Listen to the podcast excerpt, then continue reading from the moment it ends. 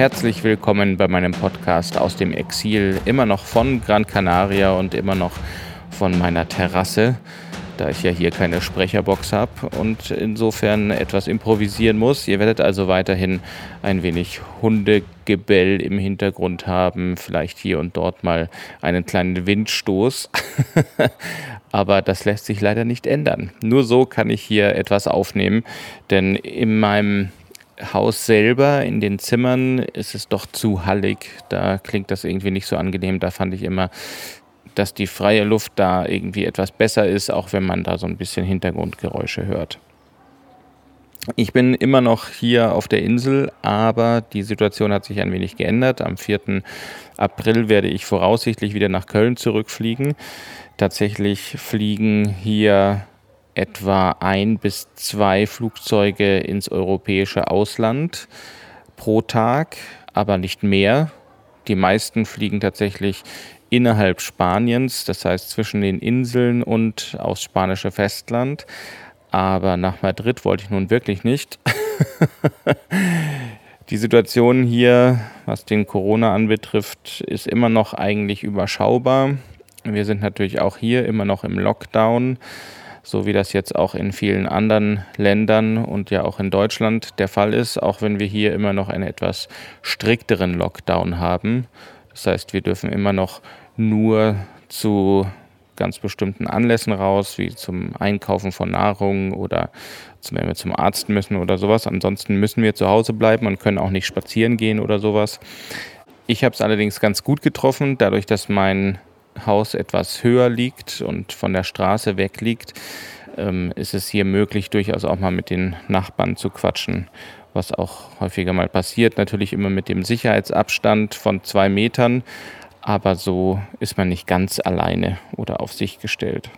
Tatsächlich hatten wir vor kurzem einen kleinen Schreckmoment hier denn einer unserer Nachbarn wurde an einem Morgen, das hatte ich irgendwie zufällig mitbekommen, besucht von zwei Sanitätern mit Schutzmasken und allem drum und dran. Das ist ja wahrscheinlich Standard, dass die das jetzt tragen, aber die kamen hier hoch und besuchten also unsere Nachbarn und nahmen den dann auch mit. Und ähm, das führte natürlich dann direkt zu Spekulationen. Und wir hatten den Nachbarn davor auch Husten gehört. Insofern war also die Angst natürlich groß, dass dann irgendwie doch hier auch ein, in der unmittelbaren Nähe ein Corona-Fall vorliegt. Aber es stellte sich heraus, dass der Mann nur Blähungen hatte. ja, ah, trotzdem wusste man das zu der Zeit natürlich nicht, sondern das stellte sich dann nach vier Stunden Krankenhausaufenthalt raus. Ich weiß auch nicht, wieso die dafür so lange gebraucht haben. Aber Husten ist natürlich auch keine direkte Konsequenz von Blähungen. Aber es ist anscheinend so, dass dieser Husten unabhängig war. Wir hatten den halt nur gehört und der Nachbar ist anscheinend Raucher und ähm, hustet gerne mal morgens anscheinend. Jedenfalls, ja, so schnell kann man zu irgendwelchen Rückschlüssen kommen, die vielleicht gar nicht der Fall sind. Auf jeden Fall war es dann natürlich im Endeffekt alles gut und es war eher ein Lacher als irgendwas anderes. Trotzdem ist die Krise natürlich ernst und ich glaube, das kriegen jetzt auch immer mehr Leute mit, obwohl es immer noch tatsächlich auch Ärzte gibt, die meinen, sie müssen die Nachricht verbreiten, dass alles nicht so schlimm sei. Auch Politiker natürlich. Und irgendwie hoffe ich, dass die Fehler von bestimmten Politikern und ich gucke da nach England, nach Amerika, dass diese Fehler im Krisenmanagement irgendwie Konsequenzen tragen. Und ich befürchte aber, dass dem nicht so sein wird. Es gibt einige Politiker, die haben sich bestimmt profiliert auch in der, im Krisenmanagement. Leute, die man vielleicht sonst gar nicht so als kompetent wahrgenommen hat, die sich irgendwie jetzt bewähren und die gute Entscheidungen treffen und andere wiederum, die wirklich katastrophale Entscheidungen treffen und wo man auch nicht weiß, woher das kommt so richtig. Und vieles, glaube ich, aber wenn man das weiter hinterfragt, kommt tatsächlich von so einer gewissen Wirtschaftshörigkeit, nenne ich das, obwohl das vielleicht der falsche Begriff ist, aber es ist eben die Angst davor, durch die Krise eine dermaßen große Wirtschaftskrise auszulösen, also durch die Corona-Krise und durch die Beschränkungen, die wir haben, eine dermaßen große Wirtschaftskrise auszulösen, dass man davon also ganz massive Einschränkungen hat. Diesbezüglich äh, gibt es ja bestimmte Leute, die sehr herausstechen, zum Beispiel der texanische Governor, der ja verlauten hat lassen, dass diese Wirtschaft einfach wichtiger sei als die alten Menschen in seinem Staat. Und er selbst würde ja auch zu den alten Menschen zählen und er würde also keine Angst vor dem Tod haben, sondern man sollte doch einfach so weitermachen wie bisher und möglichst die wirtschaftliche Leistung des Bundesstaates hochhalten, was natürlich ein Wahnsinn ist. Genau das gleiche hat man auch aus England einige Zeit gehört. Die sind dann umgeschwenkt und witzigerweise in Schweden ist das immer noch so. Das heißt, Schweden, zumindest zum Zeitpunkt, wo ich diesen Podcast aufnehme, Schweden hat sein öffentliches Leben nicht eingeschränkt, sondern es findet weiter die Schule statt, es bleiben weiterhin Restaurants offen und so weiter und so fort. Und auch wenn also die Regierung eine Empfehlung ausspricht, dass man also Abstand halten soll und vorsichtig sein soll, werden dort keine Regelungen durchgesetzt, wie das ja jetzt in vielen anderen Ländern der Fall ist, wo es auch einen Bußgeldkatalog gibt. Aber es führt eben auch zu so kleinen Anekdoten, wie zum Beispiel, dass sich inzwischen die Bundesstaaten in Amerika überbieten bei der Bezahlung von Masken. Das heißt also, ein Bundesstaat geht auf eine Firma zu und sagt, ich brauche so und so viel Atemschutzmasken und ich zahle dir, weiß nicht, vier Dollar pro Maske. Und dann kommt ein anderer Bundesstaat und sagt, hey, ich zahle dir aber fünf Dollar pro Maske. Dann kommt ein dritter Bundesstaat und zahlt eben sechs Dollar pro Maske. Das heißt also, das kapitalistische Prinzip des Angebots und der Nachfrage wird hier natürlich eigentlich perfekt umgesetzt. Trotzdem sagen jetzt bestimmte Machthabende, hey, lasst uns doch das mal aussetzen für eine kurze Zeit. Was natürlich dann auch irgendwie witzig ist. Und vielleicht führt das ja zu einem Umdenken insgesamt, aber ich befürchte eben nicht. John Oliver hat das irgendwie ganz gut zusammengefasst in seiner Sendung Last Week Tonight. Der hat jetzt das dritte Video veröffentlicht auf seinem Kanal auf YouTube, kann man sich kostenlos anhören zu der ganzen Corona-Krise und zeigt auch so ein bisschen auf, was Probleme vor allen Dingen natürlich in Amerika sind, aber eben auch in anderen Ländern oder wie andere Länder im Vergleich zu Amerika diese ganze Krise bewältigen. Und das ist wirklich interessant. Ähm, er spricht natürlich auch viel Kritik aus und die ist auch bestimmt berechtigt in vielen Hinsichten. Aber John Oliver, wie gesagt, ist sowieso jemand, der mit seinem Team das wirklich sehr gut recherchiert alles und dadurch ist es halt wirklich auch interessant. Und witzig bei dem Ganzen ist es ja, dass diese Wirtschaftsproblematik eigentlich eher die kleinen Leute trifft, wieder einmal. Natürlich hört man jetzt auch vermehrt von irgendwelchen Firmen, die also große Schwierigkeiten haben und einige davon haben auch bestimmt Schwierigkeiten. Andere, glaube ich, hatten schon Schwierigkeiten vor der Krise und nutzen die Krise jetzt, um die Schwierigkeiten darauf zu schieben wie Vapiano zum Beispiel, die schon davor angeschlagen waren und dann direkt, als die Krise ausgebrochen ist, nach Krediten geschrien haben und ich glaube jetzt aber auch ganz weg vom Fenster sind. Ich bin mir da gerade gar nicht ganz sicher. Dann gibt es andere Firmen wie Adidas zum Beispiel, die plötzlich sagen, sie wollen jetzt aber keine Miete mehr für die Geschäfte zahlen, die momentan von ihnen gemietet wurden, aber jetzt eben keine Kunden mehr haben, weil ja keiner mehr rausgeht und die Geschäfte sowieso geschlossen sind. Also plötzlich dort keine Miete mehr zahlen wollen, was ja eigentlich auch nicht so einfach geht. Aber dadurch, dass es eben so ein großer Konzern ist, versuchen die das halt durchzudrücken. Ich weiß auch nicht dort, wie das jetzt momentan aussieht, ob das jetzt äh, durchgegangen ist oder nicht. Aber wie auch immer, es gibt einige unterschiedliche Arten, wie Firmen mit dieser Problematik umgehen. Aber was den Kleinmann betrifft, ähm, ist das alles schwierig. Da kann ich noch mal eine ganz kurze Anekdote dazu abliefern. Und zwar habe ich hier eine Liste von Firmenvorständen, von großen Firmen, die also selbstlos angekündigt haben, hey, sie werden jetzt auf ihr Gehalt verzichten oder zu Teilen auf ihr Gehalt verzichten, damit Mitarbeiter gezahlt werden können. Und wenn man sich das mal genauer anguckt, dann sieht man vielleicht auch so ein bisschen, worauf ich hinaus will. Wir haben zum Beispiel den Lufthansa-Chef Carsten Spohr, der beschlossen hat, auf 20 Prozent seiner Grundvergütung zu verzichten. 20 Prozent. Das ist ja bei einem Vorstand durchaus ein größerer Betrag. Nur 80 Prozent bleiben eben bei ihm. Das heißt also von einem Jahresgehalt, das zuletzt auf rund 1,5 Millionen Euro beanschlagt wurde, ähm, davon gingen vielleicht 20 Prozent weg, denn genaueres weiß man nicht. Wahrscheinlich muss man diese 1,5 Millionen nochmal durch 12 teilen und dann davon 20 Prozent nehmen, denn die meisten Vorstände machen das natürlich nur monatlich und nicht von dem Jahresgehalt abhängig. Zu der Grundvergütung kommt aber eigentlich noch alles Mögliche an Boni dazu, sodass dieser Vorstand also insgesamt 4,1 Millionen Euro verdient. Das ähm, kann man alles nachlesen.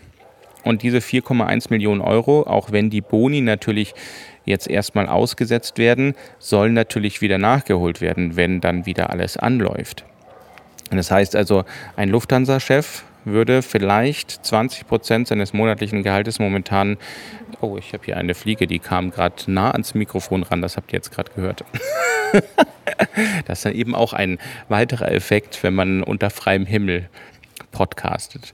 Genau, also von 1,2, äh, 1,5 Millionen geteilt durch 12 und davon 20 Prozent. Das gibt er also jetzt momentan seinen Arbeitern. Gleichzeitig werden allerdings 10.000 Mitarbeiter in Kurzarbeit geschickt, die meist 50 Prozent beträgt. Das heißt, diese ganzen Mitarbeiter, die wirklich wenig haben, deren Gehalt wird auf 50 Prozent reduziert, während hingegen der Firmenvorstand, der nun wirklich viel verdient hat, dem werden 20 Prozent abgezogen. Vielleicht sieht man da schon an diesem kleinen Rechenbeispiel, wie das irgendwie nicht ganz äh, sinnvoll aufgeteilt wird, die, wer diese Corona-Krise trägt, sozusagen. Der Puma-Chef ähm, hat tatsächlich 100 Prozent seines Gehalts gekürzt, aber eben auch nur das Aprilgehalt.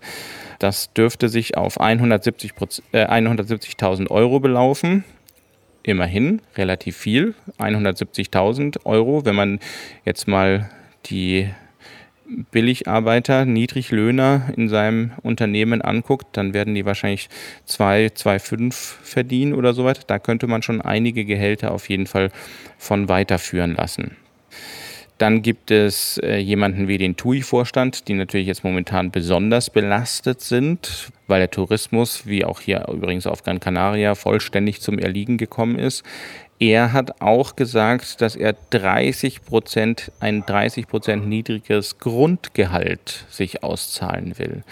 Was wirklich nicht so viel ist, finde ich irgendwie. Dafür, dass die jetzt alle Millionenkredite bekommen, ähm, dass der Vorstand dann sagt, ja, jetzt also bin ich so großzügig und zahle jetzt mir mal 30 Prozent weniger von dem wahnsinnig hohen Gehalt aus, finde ich schon merkwürdig. Und das sind eben nicht die einzigen, sondern ähm, andere Firmen sind dann noch nebulöser, die sagen, dass sie bestimmte Gehälter kürzen, sagen aber nicht wie viel, sagen nicht wie lange, sagen nicht, wie viel Geld damit tatsächlich zurück in den Betrieb fließt und wie viel Gehalt sie selbst noch sich auszahlen. Das gleiche gilt übrigens auch für den FC Bayern München, die ja auch momentan wahnsinnig in der Krise stecken, weil keine Sportveranstaltungen mehr stattfinden können.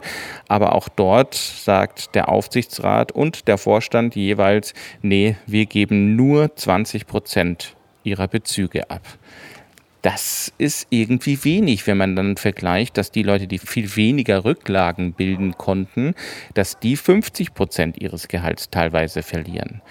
Das hängt natürlich auch immer davon ab, wie der ähm, Betrieb dann funktioniert. Es gibt bestimmt auch welche, die werden die Arbeitszeiten kürzen und trotzdem das volle Gehalt zahlen. Da habe ich jetzt momentan keine Zahlen vorliegen. Aber wie das hier zum Beispiel in Spanien ist, und das habe ich eben konkret an einigen meiner Nachbarn miterlebt, dass die, der eine arbeitet in so einem Schnellimbissrestaurant, während der andere so ein Autowäscher ist in einem Einkaufszentrum. Beiden wurde mit Anfang der Krise instant gekündigt. Es gibt hier ein Hilfsprogramm, das vom Staat finanziert wird. ERTE nennt sich das. Und dort konnten also die beiden sich dann melden und haben dann ein bisschen Geld bekommen. Aber man muss natürlich immer sehen, dieses Geld kommt eigentlich vom Staat und damit vom Steuerzahler und nicht von den jeweiligen Firmen. Natürlich handelt es sich hier bei den beiden jetzt nicht um riesengroße Firmen, sondern um sehr kleine Firmen. Aber das ist, finde ich, schon ein, ein krasses Beispiel, wie schnell eben dann Firmen mit ihren Mitarbeitern umspringen und wie wenig im Verhältnis die Vorstände dann abzwacken wollen. Im Endeffekt sucht also jeder irgendwie seinen finanziellen Vorteil. Und das merkt man ja auch äh, an Leuten, die jetzt ganz rigoros Preise hochsetzen für Schutzkleidung, für Masken, für Klopapier. Da gab es auch schon Leute, die also pro Paket 20 Euro ver verlangt haben, die dann glücklicherweise auch ähm, abgemahnt worden sind und teilweise sogar ich glaube, von der Polizei festgenommen worden sind, äh, weil das sozusagen schwarzmarktmäßig passiert ist und die Beamten dann auf so einen Kauf eingegangen sind. Da ging es, glaube ich, auch um Schutzmasken und da wurde diejenige Person dann direkt festgenommen, was auch richtig ist. Aber man sieht eben daran, wenn man jetzt auch die Trickbetrügereien noch mit hineinnimmt, dass es Leute eben auch durchaus ohne Skrupel gibt, die eben von dieser Krise irgendwie profitieren wollen. Ich wurde jetzt öfter schon angeschrieben, auch weil ich ja selbstständig bin. Und für mich bedeutet das natürlich auch eventuell einen Rückgang. Bis jetzt war ich im Urlaub, deshalb konnte ich das jetzt noch nicht so feststellen. Aber es kann natürlich bedeuten, dass in der nächsten Zeit meine Aufträge auch weniger werden. Nur momentan geht es mir noch gut und es gibt eben diese Soforthilfen, gerade für freie Künstler und äh, ähnliche Leute, denen ganz schnell geholfen werden soll, damit die liquide bleiben. Und mir haben das schon sowohl mein Steuerberater als auch mehrere andere Freunde geschickt, hey, hier gibt es eine Möglichkeit, Geld abzugreifen. Und ich bin irgendwie von vornherein dem Ganzen abgeneigt gewesen, weil ich sage, ich bin nicht derjenige, der momentan Hilfe braucht.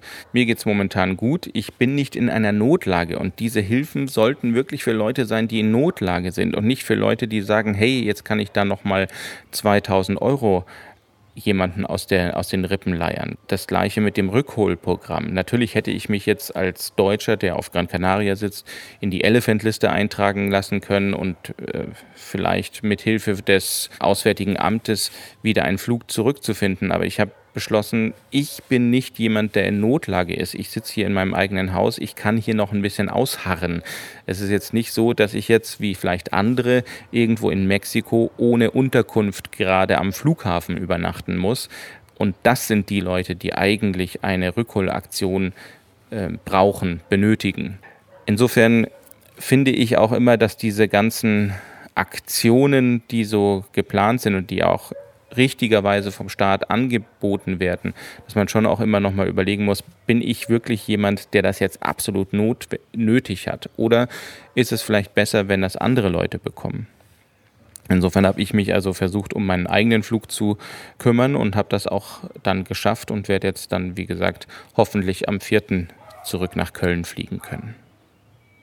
Witzigerweise habe ich auch von einem amerikanischen Freund einen Screenshot bekommen, von einer Fernsehnachricht, nämlich dass Deutschland Patienten aus anderen Ländern aufnimmt. Und er fand das sehr gut und sagte, also das würde wahrscheinlich in Amerika kaum passieren. Ähm, was nicht ganz 100% stimmt, denn auch Trump hat, soweit ich das weiß, heute veranlasst, dass eine Lieferung an Schutzausrüstung nach Italien gesendet wird. Aber wir sind tatsächlich eines der wenigen Länder, die auch Patienten aufnehmen und versuchen, diese also an unseren Beatmungsgeräten über die Runden zu bringen. Und das hat er als eine große Geste der Solidarität wahrgenommen und äh, war da also voller Bewunderung.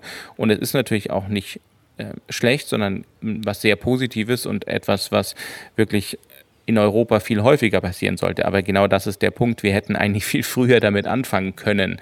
Da gibt es auch Kritik, zum Beispiel von Kolumnenschreibern habe ich gelesen, die gesagt haben, hätte man früher schon mal ein wenig Geld nach Italien überwiesen oder einfach nur Unterstützung gezeigt, das hätte sowas wie eine Europäische Union gefestigt, gestärkt und zwar auf Jahre hinweg, weil so etwas vergisst jemand nicht in so einer schweren Zeit, in so einer schweren Krise. Wenn dann Hilfe von außen kommt, das vergisst man nicht. Und das finde ich auch. Und ich glaube auch, man hätte noch viel solidarischer sein können.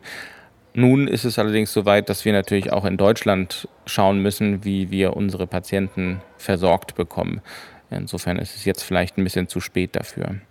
Witzigerweise kommen ja auch immer wieder neue Theorien auf. Momentan findet also über WhatsApp und Facebook eine Nachrichtverbreitung, dass also das Vitamin D wahnsinnig gut gegen den Coronavirus helfen soll. Und ähm, das Ganze wird natürlich immer von Leuten verbreitet, die sagen, dass sie von einem Arzt gehört haben und so weiter und so fort, der also in irgendeinem Krankenhaus ist. Aber man muss echt so aufpassen, da nicht irgendwie in eine Falle zu tappen und da alles zu glauben. Und dann werden da krude Theorien teilweise ähm, mit tatsächlichen wissenschaftlichen Meldungen vermischt und es wird immer schwieriger für den Einzelnen herauszufinden, was jetzt wahr und was jetzt falsch ist. Zum Beispiel hat auch El Mundo, das ist eine relativ große Zeitung hier in Spanien, heute einen Artikel rausgehauen, der, der also groß geschrieben hat, der Virus würde sich nicht über die Luft verbreiten.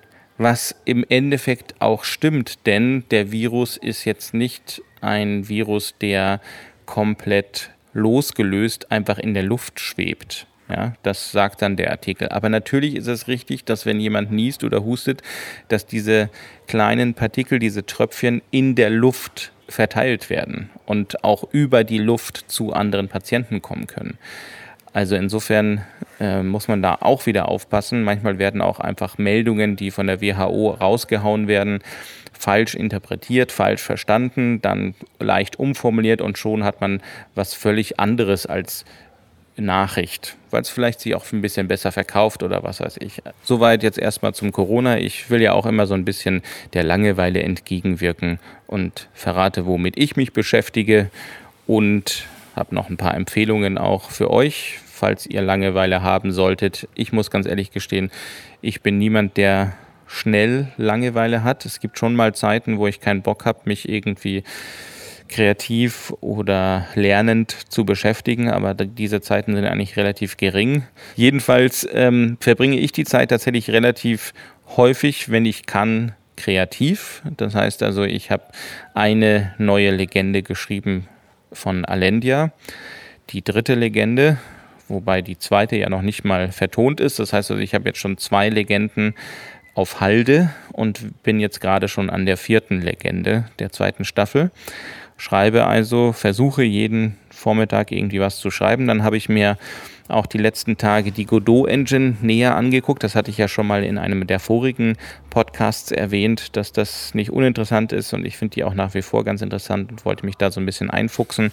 Habe also mal so ein, zwei Tutorials gemacht. Das funktioniert ganz gut. Ich habe hier so einen Fernseher, mit dem ich YouTube-Videos von meinem Handy auf den Fernseher projizieren kann. Das heißt, also ich kann das Tutorial auf dem Fernseher laufen lassen und gleichzeitig auf meinem Laptop die Schritte dann nachverfolgen und nachmachen. Das ist ganz gut, weil ich ja hier keine zwei Monitore habe, sonst würde ich das wahrscheinlich so machen in meiner Arbeit. Die Konzentration ist allerdings nicht immer ganz einfach, denn tatsächlich kommuniziert man viel mehr in dieser Zeit. Also es gibt mehr Telefonate, die man führt. Es gibt immer mal wieder dann Nachbarn, die vorbeikommen und irgendwie quatschen man quatscht über Nachrichten, man tauscht sich aus. Ähm, und insofern ist das nicht immer ganz einfach, hier wirklich Ruhe und Zeit zu finden. Auch dieser Podcast, auch wenn ihr das nicht mitbekommt, weil ich das natürlich dann schneide, wurde auch schon mehrmals unterbrochen. Aber so ist das eben. Ne?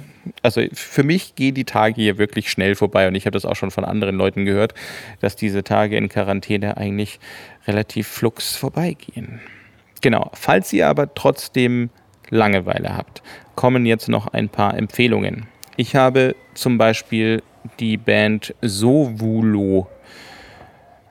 Das muss ich wahrscheinlich jetzt tatsächlich buchstabieren. Ich werde es mal versuchen, mit dem äh, deutschen phonetischen Alphabet zu buchstabieren. Das wären Siegfried, Otto, Wilhelm oder Wilma, ich glaube Wilhelm, Udo Ludwig Otto. Sovulo. Das ist eine Band, findet ihr auf Bandcamp zum Beispiel und auch auf YouTube, die aus den Niederlanden kommt und da ihr ja auch mich kennt und auch meine Geschmäcker kennt, nicht ganz überraschend, eine Art mittelalterlichen Wikinger, Pagan, akustische Folklore-Zeug machen. Klingt auf jeden Fall sehr gut. Viel dieser mittelalterlichen akustischen Sachen sind halt tatsächlich eigentlich Synthes. Und es gibt dieses furchtbare Genre Dungeon Synth, was ich also ganz furchtbar finde. Und das vermischt sich immer wieder mal mit Mittelalter. Und dann werden da so mittelalterliche Melodien aber von irgendwelchen ganz furchtbaren Samples oder äh, Synthesizern gespielt. Sovulu arbeitet mit echten Instrumenten, die spielen das selber ein, es klingt hervorragend, ähm, und ist wirklich sehr entspannt. Ich kann das sehr gut zum Beispiel beim Schreiben auf Kopfhörern hören oder sowas. Also finde ich sehr gut und ich werde mir wahrscheinlich von denen demnächst mal alle Alben holen. Dann haben wir Kingdom angeguckt. Wir sind immer noch nicht mit der ersten Staffel durch. Wir haben die mal angefangen, ich und meine Freundin, vor einiger Zeit. Und Kingdom ist ja wirklich so ein bisschen was Besonderes und man muss da so ein bisschen sich reinfuchsen auch. Meine Freundin kommt damit nicht so ganz gut klar, aber ich finde es hochinteressant, denn es ist mittelalterliches China mit Zombies vermischt. und das ist schon sehr gut gemacht, auch sehr schön gefilmt, sehr gut, äh, was die Kameraarbeit betrifft, aber eben auch eine ganz andere Art zu erzählen und eine ganz andere Art mit diesem Thema umzugehen. Und das ist, finde ich, hochinteressant. Da ist die zweite Staffel auf Netflix schon raus. Und wir haben die erste Staffel immer noch nicht fertig. Wir haben da irgendwann mal angefangen und sind dann gewechselt zu irgendeiner anderen Serie und hatten das so ein bisschen vergessen. Und jetzt gucken wir das gerade wieder. Finde ich also hochinteressant und finde ich gut. Und äh, wer es noch nicht kennt, der kann da ja vielleicht mal reingucken. Als Computerspiel habe ich diesmal ein Spiel, was ich gerade selber nicht spiele, weil ich den Rechner dafür nicht da habe und auf meinem Handy ist die Typo einfach zu klein, denn es ist ein Rollenspiel, rundenbasiertes Rollenspiel im Shadowrun-Universum. Das heißt, also, es gibt ja eine Reihe Shadowrun und die mm, kann ich nur jedem, der irgendwie Rollenspiele und rundenbasierte Sachen gut findet, empfehlen, denn die machen wirklich Spaß. Es sind irgendwie Geschichten, die man gut nachvollziehen kann, die auch interessant sind. Die Spielmechaniken sind gut, die Welt ist schön, detailreich und äh, nett gemacht. Also die Reihe Shadowrun, da gibt es inzwischen, glaube ich, drei oder vier Spiele und ich habe, glaube ich, auch schon drei gespielt und das letzte fehlt mir noch. Shadowrun Hong Kong ist also wirklich hervorragend, macht wahnsinnig viel Spaß zu spielen und man kann da gerne mal ein paar Stündchen rein versetzen. Und man unterstützt ein Indie-Unternehmen, ein Spieleentwickler, der independent unterwegs ist, der wirklich gute Arbeit leistet. Also insofern schaut euch Shadowrun an, kostet glaube ich auch inzwischen gar nicht mehr so viel auf Steam, kann ich nur empfehlen. Dann gibt es äh, bei den Mobile Games momentan zwei Spiele, die hervorragend sind für das Handy. Und äh, die sind momentan kostenlos. Kosten normalerweise 5 oder 6 Euro. Und zurzeit kann man die komplett kostenlos nehmen. Das ist einmal Lara Craft Go, ein kleines Puzzle-Game mit Lara Craft. Lara Croft, nicht Craft. Also Lara Croft Go.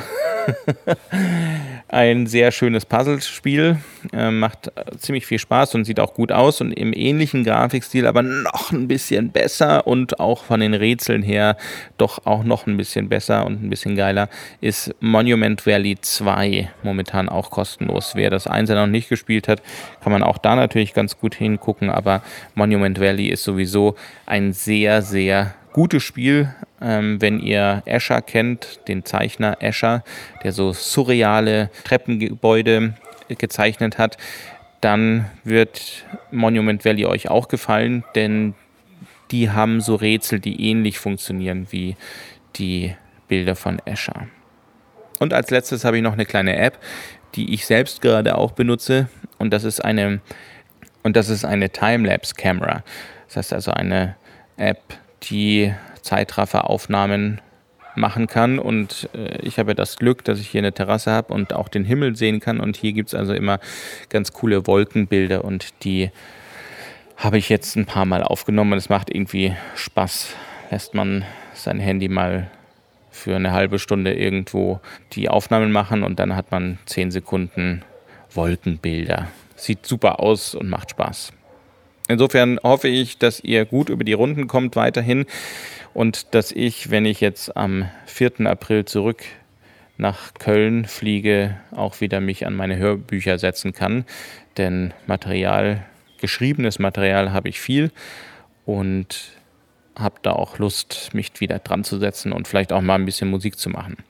Insofern haut rein und schreibt mir gerne irgendwas in die Kommentare, mit dem ihr euch gerade beschäftigt, denn noch habe ich ein paar Tage Zeit und wahrscheinlich ja auch in Köln dann noch ein paar Tage in äh, Ausgangssperre in Anführungszeichen, bei denen man doch einiges an Unterhaltung gebrauchen kann. Insofern haut rein und wir hören uns wieder bald. Hoffentlich. Bis dann. Tschö.